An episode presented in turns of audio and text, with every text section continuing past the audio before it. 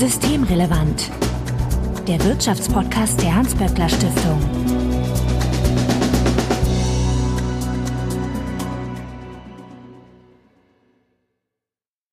Heute ist Dienstag, der 8. Juni 2021. Willkommen zur 60. Ausgabe von Systemrelevant. Sebastian Dolin, ich grüße dich. Hallo Marco. Du bist der Direktor des Instituts für Makroökonomie und Konjunkturforschung, bekannt als IMK bei der Hans-Böckler-Stiftung. Ja, Sebastian, die Inzidenzen sind niedrig, die Impfquote steigt. Hinaus in die Freiheit oder skeptischer Blick auf das Treiben? Beides. Also, ich war natürlich auch schon wieder essen. Irgendwie müssen wir die Konjunktur ankurbeln, aber ich hoffe, dass das alles so gut geht, ne? mit äh, Vollpräsenz in der Schule, Außengastronomie und Einzelhandel ohne Schnelltest und so. Ja, warten wir mal ab. Ja, ich war auch schon jetzt im Fitnessstudio, das darf man seit Sonntag. Das heißt, ich habe überall Muskelkater. Nach sieben Monaten. Zum ersten Mal seit 18 Monaten oder was? Ja, seit sieben, glaube ich, war es ja. jetzt oder, oder acht. Ja, also ich bin aber ansonsten auch noch skeptisch und äh, ich weiß auch nicht so recht, wie ich damit umgehen soll. Naja, vielleicht habt ihr dazu ja ein paar Ideen, dann könnt ihr uns diese einreichen, mitteilen, zum Beispiel über Twitter, at böckler-de oder auch per E-Mail an systemrelevant.böckler.de. Also Hinweise, Korrekturen und Anregungen bitte einfach einsenden und Sebastian findet ihr auf Twitter als @sdulin, also Sebastian Dulin. Mein Name ist Marco Herak und wir wollen uns heute über den CO2-Preis unterhalten. Sebastian, wir haben in den letzten Tagen eine etwas sonderbare Diskussion erlebt. Also zumindest kamen sie mir so vor. Politiker, die eine CO2-Bepreisung beschlossen haben, kritisieren, dass die Preise aufgrund dessen steigen. Also zum Beispiel exemplarisch am Benzinpreis betrachtet. Und naja, vielleicht liegt es daran, dass den Deutschen der Benzinpreis besonders wichtig ist, aber da war ja mal auch was mit den Gelbwesten in Frankreich. Ne? Das fördert dann auch so ein bisschen medial die Fantasie. Aber der CO2-Preis ist ja dann doch am Ende das Mittel der Wahl, um einen Preispunkt und Anreiz zum Verhaltenswandel in Sache Klima zu setzen. Bevor wir in die Details reingehen dieser CO2-Bepreisung, kannst du uns grob erklären, wie das ja, mit der CO2-Bepreisung aktuell funktioniert? Ja, es gibt ja zwei verschiedene Arten der CO2-Bepreisung. Es gibt einmal CO2-Bepreisung über Zertifikate für die Industrie. Und dann gibt es noch äh, jetzt seit kurzem eine CO2-Bepreisung für Gewerbe, Haushalte und äh, den Verkehrssektor. Und worüber wir jetzt hier gerade reden, ist vor allem das Zweite. Den CO2-Preis, den die Haushalte und das Kleingewerbe jetzt im Grunde noch mehr bezahlen müssen. Da ist der Einstieg zum 01.01.2021 gewesen, also Anfang Januar. Und da ist man jetzt mit 25 Euro pro Tonne, also eigentlich eine Abgabe auf CO2-Ausstoß eingestiegen und man hat in diesem Klimaschutzgesetz, was man vorher hatte, äh, hat einen Pfad festgelegt, wie das die nächsten Jahre weitergehen soll. Das funktioniert einfach so, dass das eigentlich eine Steuer auf fossile Brennstoffe das heißt, man hat dann ausgerechnet, wie viel CO2 entsteht, wenn ich einen Liter Benzin im Motor meines Autos verbrenne und hat dann eine Steuer auf das Benzin gelegt. Das wird der eine oder andere gemerkt haben, dass eben vom 31.12. auf den 1.1. dieses Jahr Benzin um fast 8 Cent teurer geworden ist. Und das Gleiche gibt es jetzt eben auch für Heizöl, für ähm, Erdgas und ja, Diesel natürlich auch. Und das ist jetzt diese CO2-Bepreisung, über die wir hier reden. Ach so, das heißt, wenn wir jetzt immer wieder mal in den Medien lesen, die CO2-Zertifikate hätten jetzt einen Preis von 50 oder 60, dann ist das etwas, was mich als Verbraucher, wenn ich da an der Tankstelle stehen würde, gar nicht betrifft. Nein, das sind diese Zertifikate, die man braucht, wenn man ja als Großanlage CO2 emittiert, aber das tut von uns eigentlich keiner weil wir das, das sind eben Industriebetriebe, die das machen. Ja. Oder eben Luftfahrtunternehmen. Und die müssen eben da Zertifikate dann dafür kaufen auf dem Zertifikatmarkt. Die bekommen auch ein paar zugeteilt, aber das ist ein ganz getrenntes System von, von, von dem anderen, von diesen Haushalts-CO2-Preisen, von denen wir gesprochen haben. Und diese Haushalts-CO2-Preise werden dann politisch festgelegt. Genau, die sind politisch festgelegt worden, zumindest bis zu dem Jahr 2025. Und ab dem Jahr danach sollen da auch Zertifikate gehandelt werden, die dann äh, meinetwegen die Mineralölkonzerne kaufen müssen. Also danach wird es auf eine Mengensteuerung gehen, wobei im Jahr 2026 ein ziemlich komplexes System, es noch einen Höchstpreis gibt, wo es nicht drüber steigen kann. Das ist auch politisch festgelegt, wie du gerade gesagt hast. Und erst ab 2027 wird es dann völlig frei gehandelt und dann kann eben dieser Preis auch höher steigen. Also bis inklusive 2026 sind wir vor den Hedgefonds geschützt. Ja, also vor dem wirklich richtig hohen Preisanstiegen. Und die aktuelle Diskussion geht jetzt darum, dass dieser CO2-Preis, der eigentlich schon politisch festgelegt ist, wie er steigen soll, ja vielleicht, um, um die Klimaziele zu erreichen, doch schneller steigen könnte, oder? Ja, genau. Also ich meine, seitdem dieses Klimaschutzgesetz 2019 verabschiedet worden ist, ist halt einiges passiert. Zum einen hat die EU gesagt, wir wollen als Europäische Union die Klimaziele verschärfen, also einen stärkeren Abbau machen des CO2-Ausstoßes, als wir bislang angekündigt haben. Und das bedeutet natürlich auch, Deutschland ist Teil der Europäischen Union. Das heißt, auch Deutschland muss die Klimaziele jetzt schneller einhalten oder sagen wir einen steileren Pfad bei dem Abbau haben. Und gleichzeitig gibt es hier dieses Bundesverfassungsgerichtsurteil, was gesagt hat, dieses Klimaschutzgesetz hat das Problem, dass es eigentlich nicht den richtigen Pfad ab 2026 festschreibt und äh, eigentlich nicht sagt, wo da die Perspektive ist und da müsste auch mehr gemacht werden. Und darum wird halt jetzt darüber geredet, wie man da nachbessern kann. Gibt es denn zu dieser CO2-Bepreisung irgendwelche Kompensationsmaßnahmen momentan? Also im Sinne von, äh, ich muss bei Benzin ausgeben, aber äh, ich krieg's vielleicht an anderer Stelle wieder? Ja, zurzeit fließt ein Teil dieser Einnahmen tatsächlich in eine Absenkung der sogenannten EEG-Umlage, die man auf seinen Strom mit der Stromrechnung bezahlt. Also da geht ein Teil von diesen 25 Euro, die wir zurzeit pro Tonne zahlen, die geht da rein und dann wird der Strom eben hoffentlich ein bisschen günstiger. Ich sage jetzt hoffentlich, weil das auch nicht ganz einfach ist, weil da ja noch die Energieversorger zwischenhängen und das, das ganze EEG-System relativ komplex ist und darum nicht klar ist, inwieweit das vollständig auch weitergegeben wird an die Haushalte und wir auch eine ganze Reihe von anderen Entwicklungen haben, die dazu geführt haben, dass der Strompreis ziemlich geschwankt hat jetzt in der Corona-Zeit. Dann kann man ja als Verbraucher sagen, also man, man zahlt das auf der einen Seite quasi sofort aber so eine Stromrechnung, naja, also das kriegst du ja dann erst nach anderthalb Jahren oder so vielleicht mal zurück. Je nach Stromvertrag. Ja. Eine Stromrechnung zahlt man, ja, je nachdem, was man für einen Tarif hat und ob man dann Abschläge zahlt und am Ende das zurückbekommt. Das stimmt, also das ist eins der Probleme. Das andere Problem, oder also noch eine Reihe von Problemen. Eins der anderen Probleme ist, äh, dass es nicht richtig sichtbar ist. Also ich möchte jetzt hier nicht in die Runde fragen, aber vielleicht kann jeder Hörer, jede Hörerin ja selber sich mal fragen, ob er sie eigentlich weiß, wie hoch die EEG-Umlage ist. Ne? Also so kleiner Test. Das heißt, das wissen die meisten Leute nicht. Und wenn der gesenkt wird, dann merkt man das wahrscheinlich gar nicht. Klar, irgendwo zahlt man ein bisschen weniger, aber das geht so im allgemeinen Rauschen unter. Und das andere Problem ist, dass natürlich die EEG-Umlage nicht nur den Haushalten zugute kommt, sondern die kommt eben auch den Unternehmen zugute und nur ein Teil wird an die, an die Privathaushalte quasi zurückgegeben. Da kann man ja dann tatsächlich mit Fug und Recht sagen, dass Leute, die wenig Geld haben, am Ende jetzt erstmal durch diese CO2-Bepreisung äh, höher belastet sind und das vielleicht ihnen das Leben erschwert. Also das ist ein äh, nachvollziehbarer Vorwurf. Ja, es ist halt so, dass die ärmeren Haushalte einen größeren Anteil ihrer Konsumausgaben für Energie ausgeben.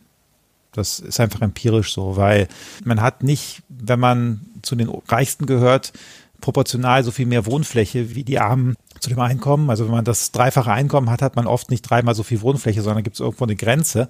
Außerdem haben die reicheren Leute oft Wohnungen, die besser isoliert sind. Das heißt, sie zahlen weniger für, fürs Heizen. Äh, die haben auch oft dann sparsamere Autos, weil sie bessere Autos haben. Das heißt, man kann da so sehen, dass der, der Anteil ähm, am Einkommen der unteren Bevölkerungsschicht für diese Energieträger höher ist. Und wenn die jetzt teurer werden, dann belastet das die natürlich relativ stärker. Das heißt, die Debatte, die jetzt aufgeflammt ist, ist doch erstmal in Ordnung. Da kann man ja sagen, das ist jetzt keine ganz falsche Debatte. Wir sollten sie aber vielleicht nicht nur am Benzinpreis führen. Die ist an sich richtig. Jetzt muss man zwei Sachen auch noch einfügen.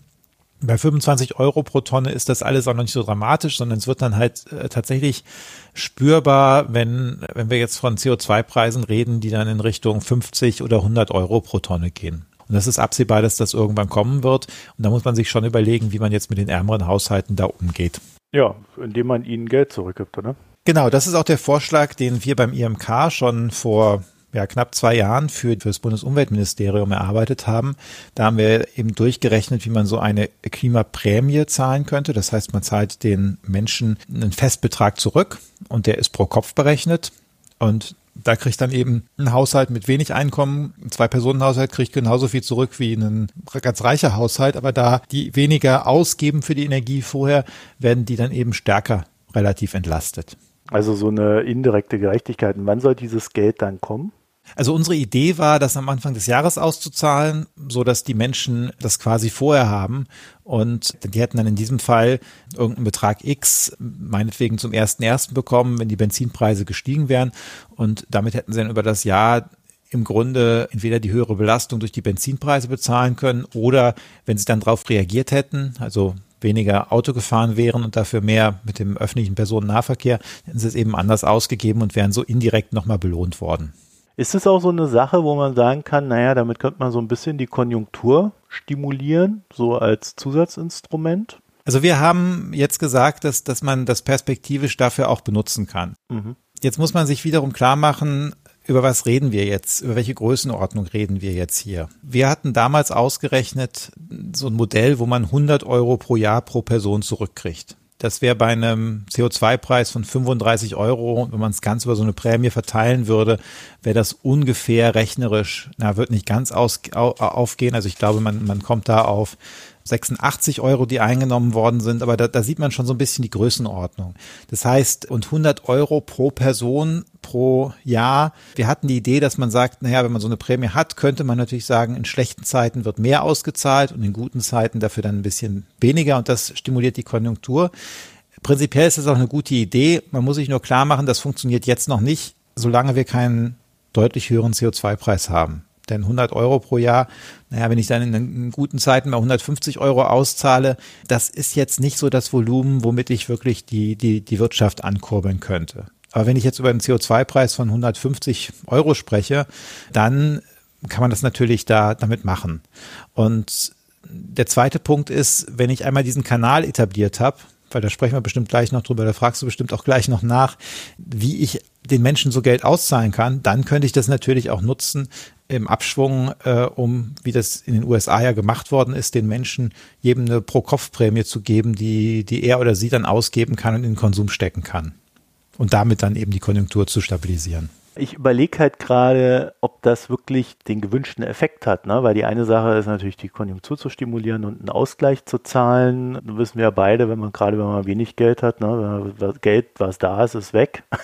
Das heißt, das fließt dann wahrscheinlich, wenn man da irgendwie 100 Euro, 150 Euro kriegt, fließt das erstmal in eine notwendige Anschaffung und dann knabbert man am Rest des Jahres sich dann halt doch irgendwie durch. Also das wird ja nicht linear nach unten oder über jeden Monat äh, verteilt dann ausgegeben. Und die andere Frage wäre, ähm, ob das überhaupt auch diese Klimawirkung entfalten kann. Aber im Endeffekt wird ja dieses alte Verhalten dann damit ja auch subventioniert, nur halt auf anderem Wege wieder. Naja, die Preise haben sich ja schon verändert. Also es ist ja so, dass Benzin teurer ist. Und zurzeit ist es ja tatsächlich so, dass, dass auch viele Menschen rechnen, so ich will da und da hinfahren und ich habe ein Auto vor der Tür stehen und dann rechne ich jetzt einfach nur so die Grenzkosten, das Benzin. Dann stelle ich fest, das ist günstiger als mit der Bahn zu fahren. So rechnen halt viele Leute schon. Achso, du meinst, das Auto wird nicht mit eingerechnet, dass man so ein Auto kaufen muss und so. Also wenn du einmal ein Auto hast, sind das ja nicht die relevanten Kosten. Also wenn ich jetzt überlege, ich will von Berlin, keine Ahnung, Schwiegereltern in Hannover besuchen und überlege, nehme ich das Auto oder nehme ich die Bahn, vergleichen sehr viele Menschen das Benzin und die Bahn, Bahnfahrkarte. Mhm. Und das ist auch, auch nicht völlig falsch, weil natürlich hast du noch so ein paar Verbrauchkosten für Reifen und, und Öl. Aber sobald du das Auto einmal hast, sind ja die Hauptkosten, die da zusätzlich dazukommen, tatsächlich das Benzin. Und das verändert sich natürlich schon. Also wenn, wenn jetzt das Benzin deutlich teurer wird, dann äh, ist es wahrscheinlicher, dass doch irgendwelche Bahnsonderangebote günstiger sind. Also von daher, da, da, da verschiebt sich schon was. Und dieser relative Preis, wie es die Ökonomen nennen, das ist ja das, was, was für Entscheidungen relevant ist. Und auch wenn ich mir hinterher trotzdem noch eine Reise nach Hannover leisten kann, ist es halt so, dass wenn da die Alternative dann günstiger erscheint, ich die vielleicht doch mache. Okay, das heißt doch aber auch, dass dann diese begleitenden Maßnahmen, die es braucht, Ausbau der Bahninfrastruktur und so weiter, dass die natürlich auch definitiv kommen müssen, damit dann sich noch zusätzliche Anreize entfalten. Ne? Ja, das haben wir auch immer gesagt, dass, dass der Preis alleine und auch ganz kurzfristig oft gar nicht so richtig viel bringt. Klar, ich jetzt beim Beispiel Berlin-Hannover, da habe ich die Alternativen, da habe ich eine Bahnstrecke, da habe ich wahrscheinlich auch Fernbusse, das kann ich alles machen. Aber wenn man jetzt irgendwo zur Arbeit pendelt und auf einem flachen Land wohnt, wo es keine, keine andere Infrastruktur gibt, keine, ja, keinen öffentlichen Personennahverkehr, und dann wird des, der Benzinpreis teurer, dann ja, kann ich oft überhaupt nicht ausweichen. Dann muss ich einfach mehr dafür bezahlen und das, das belastet dann den Haushalt auch. Und tatsächlich ist es so, dass müssen wir auch nicht drum herum reden, dass bestimmte Haushaltstypen durch so eine CO2-Bepreisung, auch wenn du eine Pro-Kopf-Prämie zurückgibst, belastet werden. Also nehmen wir mal an, ich wohne in alten, uralten 150 Quadratmeter Bauernhaus, was, was nicht isoliert ist, mit einer alten Ölheizung. Und ich fahre so einen alten Benziner und der muss irgendwie jeden Tag 30 Kilometer zur Arbeit hin und 30 Kilometer zurückfahren. Dann werden auch diese 100 Euro nicht reichen, um diese Mehrbelastung damit zu bezahlen. Das ist natürlich schwierig. Da muss man eben sagen, ja, da gehört dann auch dazu, zu gucken, wie kann ich das, diese Bepreisung flankieren und den Leuten eben helfen, dass sie überhaupt reagieren können. Als Ökonomen, wir reden immer von der Elastizität. Das ist so ein Begriff, wie stark verändert sich die nachgefragte Menge, wenn sich der Preis verändert.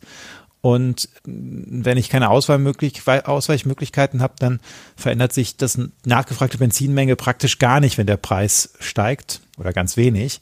Und wenn ich dann ja so meinetwegen Infrastruktur hinbaue, womit man dann gut und einfach fahren kann, dann reagieren die Leute doch auf dieses Preissignal. Und das, das muss eben passieren. Und darum brauchen wir als flankierende Maßnahme ganz gezielt diese Investitionen in, in Infrastruktur, öffentlichen Personennahverkehr. Wahrscheinlich braucht man auch äh, irgendwelche Unterstützungsprogramme, dass Häuser entweder isoliert werden oder mit anderen Heizungen ausgestattet werden. Ich finde ja dieses Spannende an diesen Umweltthemen, dass man eigentlich kein Unterthema von diesem Ding isoliert für sich selbst betrachten kann. Ne? Man landet eigentlich immer wieder bei dem Teil, ja, also wir müssen da was tun und da können wir das und das tun, aber es muss immer eingebettet sein in so ein größeres Denken. Ne? Ja, das, das kommt ja drauf an und ich glaube, da ist auch jetzt so ein wirtschaftspolitischer Dissens. Es gibt da einige, die sagen, na, also der Preis alleine ist das Allerbeste, da müssen wir gar nicht viel anderes machen, weil der Markt wird dann dafür sorgen, jeder weiß ja, was er dann zu tun hat. Dann müssen halt ein paar Leute ein bisschen umziehen, werden vielleicht die Bauernhöfe die schlecht isolierten Häuser günstiger und dann überlegt sich halt, dass der eine oder andere da wegzuziehen. Ja, und so funktioniert das dann. Und die andere Seite sagt, nee, das können wir so nicht machen, sondern wir brauchen eben gerade diese öffentlichen Investitionen, um das, um das abzufedern.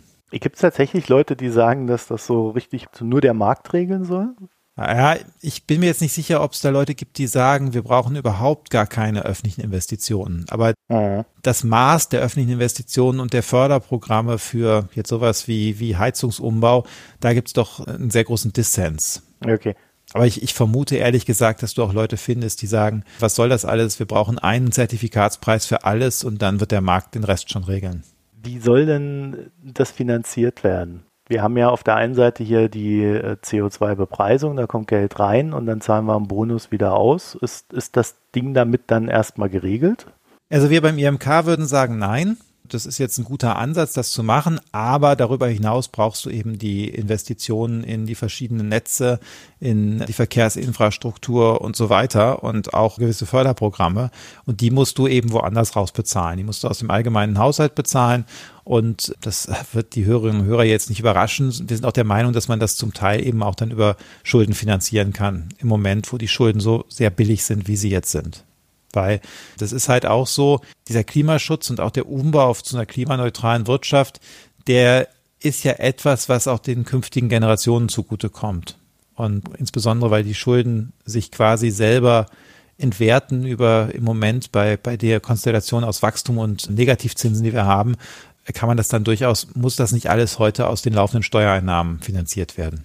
Wissen wir denn, wie das in der Bevölkerung ausschaut in Sachen Akzeptanz für eine Klimabepreisung? Also da wird uns ja in den nächsten Jahren noch mehr erwarten, nicht nur per direkter Bepreisung, sondern auch an, an Regularien. Ja, ich glaube, das kommt sehr stark darauf an, wie du die Fragen stellst und wie du es framest. Also wenn du sagst, sind sie für höhere Benzinpreise, dann sagen die meisten okay. Leute, nee, finde ich jetzt nicht okay. so eine gute Idee.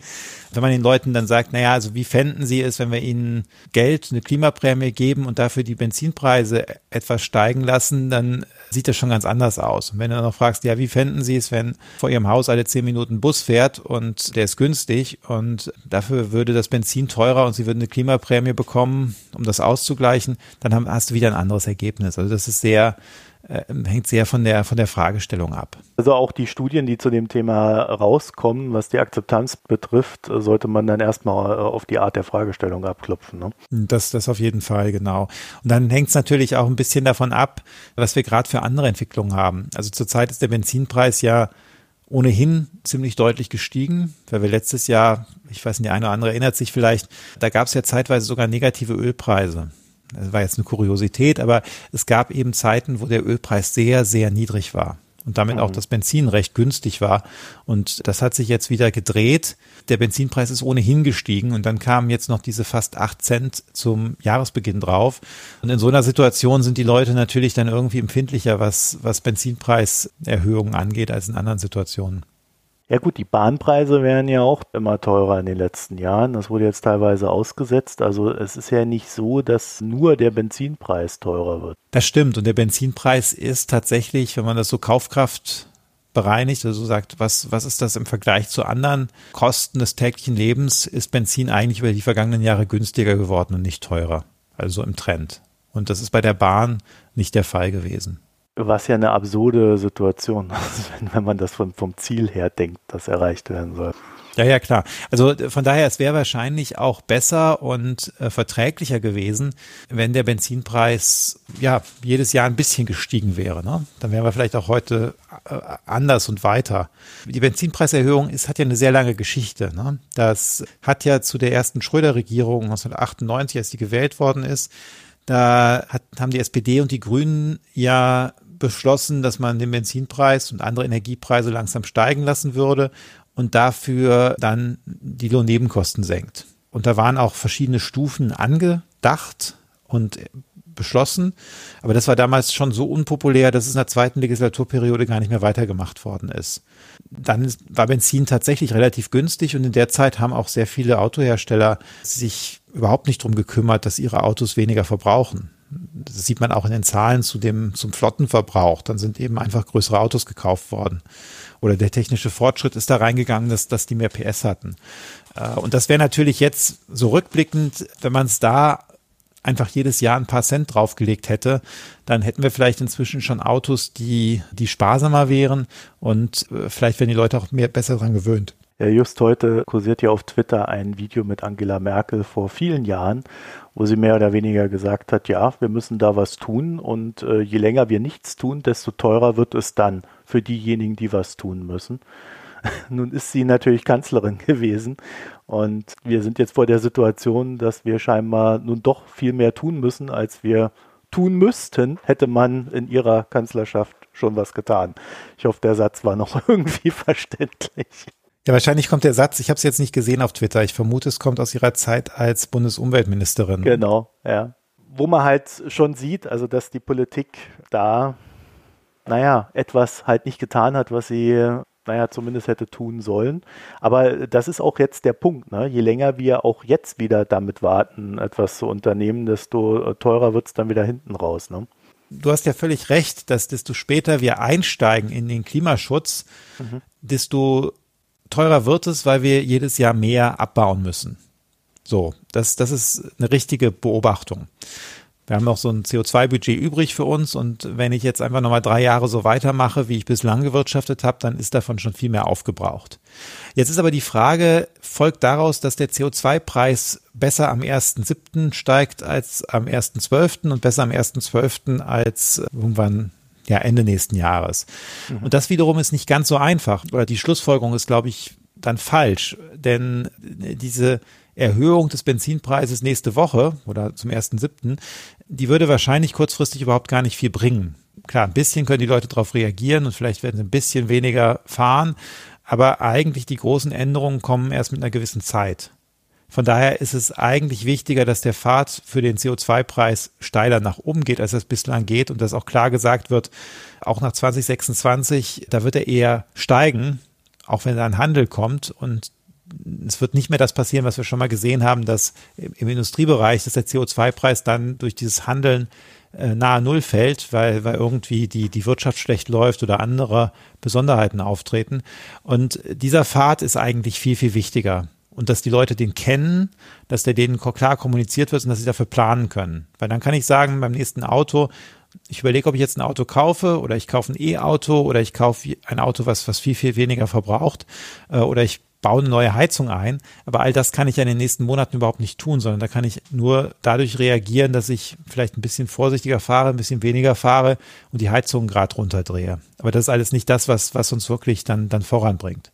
Also ja, wir müssen schnell was zum Klimaschutz tun, aber das bedeutet nicht automatisch, dass diese Bepreisung so schnell wie möglich jetzt höher liegen muss als, als bislang auf dem Pfad. Ja, ich glaube, uh, Fridays for Future würde dir da widersprechen. Ja, ich, ich glaube schon. Die sagen halt, man muss so schnell wie möglich, so viel wie möglich äh, tun und so viel wie möglich Instrumente auch greifen lassen. Wir haben ja eben schon von der Elastizität gesprochen, also die, die Art, wie auf eine Preisveränderung reagiert wird. Und äh, aus allen Studien wissen wir, dass eben kurzfristig viel, viel, viel weniger reagiert wird als mittel- und langfristig. Was so die Verlässlichkeit betrifft, ist es ja so eine Sache, wenn man jetzt sagt, man beschleunigt die äh, CO2-Preiserhöhung oder man äh, erhöht, also man macht viel höhere Stufen in kürzerer Zeit. Das heißt also, man müsste da schon auch so eine so ein Statement dann einbringen, dass, dass das jetzt dann auch erstmal wirklich so umgesetzt wird. Nicht, dass wir in einem Jahr dann wieder dastehen und sagen, oh, jetzt muss aber noch mehr steigen. Jetzt muss noch mehr steigen. Das kann natürlich passieren. Und das ist ja jetzt auch schon so angelegt. Wenn die Ziele nicht eingehalten werden, dann muss da nochmal nachgesteuert werden. So steht es auch, glaube ich, wenn ich mich richtig erinnere, im Klimaschutzgesetz drin. Aber klar, du hast im Grunde recht. Es wäre schöner gewesen von Anfang an, 2019, als dieses Gesetz gemacht wurde, schon da einen verlässlichen Pfad einzuziehen. Und auch einen verlässlichen Pfad einzuziehen, der äh, durchaus über das Jahr 2026 hinausgeht. Also was danach passiert, ist ja im Moment vollkommen offen. Aber selbst wenn man sich jetzt ein neues Auto kauft, wird man wahrscheinlich davon ausgehen, dass das über das Jahr 2026 hinaus hält. Also Autos werden ja normalerweise in Deutschland deutlich länger als sechs Jahre genutzt.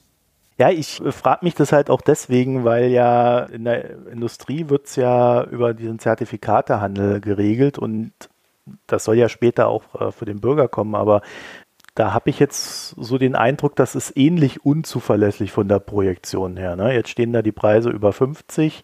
Es gibt da wirklich keine so richtig gute Lösung, wie man diese Preiserwartung steuern kann. Wir haben beim IMK immer gesagt, dass eigentlich deshalb ein Steuerpfad also eine festgelegte Steuer sinnvoller wäre und dann eher mhm. Äh, ein bisschen mehr, um, um die Ziele einzuhalten, als, als zu wenig oder meinetwegen eine Mindestbesteuerung, die man dann automatisch nachbessert. Aber dass man eben nicht diese Geschichten hat, diese sehr volatilen Preise.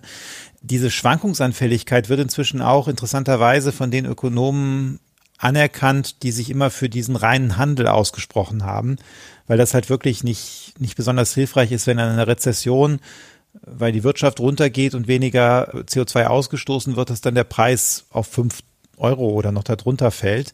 Und äh, die sagen jetzt halt auch, ähm, man soll entweder Mindestpreise machen bei diesem Handel oder es gibt dann auch Vorschläge, wo die sagen, naja, dann lass uns auch eine Zentralbank einführen und wenn der Preis zu niedrig fällt, dann kauft die Zentralbank äh, diese CO2-Zertifikate auf. Ich bin dann dann immer ein bisschen skeptisch und sage, wenn ihr es so kompliziert macht, warum dann nicht einfach eine gute Steuer, die dann verlässlich und vorhersehbar ist? Also wenn man dann irgendwann Unter- und Oberpreise eingeführt hat, ob nun verordnet oder über eine Zentralbank, die sich das zurecht kauft oder verkauft, also irgendwo landen wir doch dann aber immer beim gleichen, ne? Ja, also ich würde auch sagen, dass dann am Ende der Unterschied nicht mehr so wahnsinnig groß ist, aber es ist dann für viele Menschen einfach nochmal schwieriger zu durchschauen. Bei der Industrie kann man ja sagen, das sind Unternehmer, die müssen auch mit so einer gewissen Schwankung einfach auch umgehen können als Unternehmen, wenn sie denn nicht äh, zu explosiv ist. Ne? Also wenn da jetzt äh, 200 äh, statt 50 steht, Äh, da würde man ja vielleicht dann doch drüber nachdenken, ob so ein Zertifikatehandel in der Form Sinn macht. Aber für den Bürger wäre es doch schon sinnvoller zu sagen, okay, wir machen hier einen Preis, den kannst du so und so erwarten und dann kann man ja vielleicht sogar noch eine Spanne durchgeben, wo man sagt, also falls wir unser CO2-Budget so und so überschreiten, ja, dann müssen wir den Preis so und so anpassen. Das kann man doch grafisch so darstellen, dass jeder das kapiert und dann weiß jeder, was in der Zukunft Sache ist. Ja, das würde ich auch genauso sagen, wie du das gerade gesagt hast. Wunderbar. Und darum, äh, darum fände fänd ich das eben auch eigentlich einen besseren Ansatz hier. Sebastian Dolin, ich danke dir für das Gespräch. danke dir. Wenn er mir recht gibt, dann müssen wir diesen Podcast beenden. Das war die letzte du meinst, das Folge. Kommt so oft vor, Marco. Nein. Nein, das war nicht die letzte Folge. Aber wenn ihr zu dem Thema noch ein paar Ideen habt, wie man das am besten gestalten können oder ja, wie man auch vor allen Dingen dem Bürger das so vermitteln kann und der Bürgerin, dann könnt ihr uns antickern.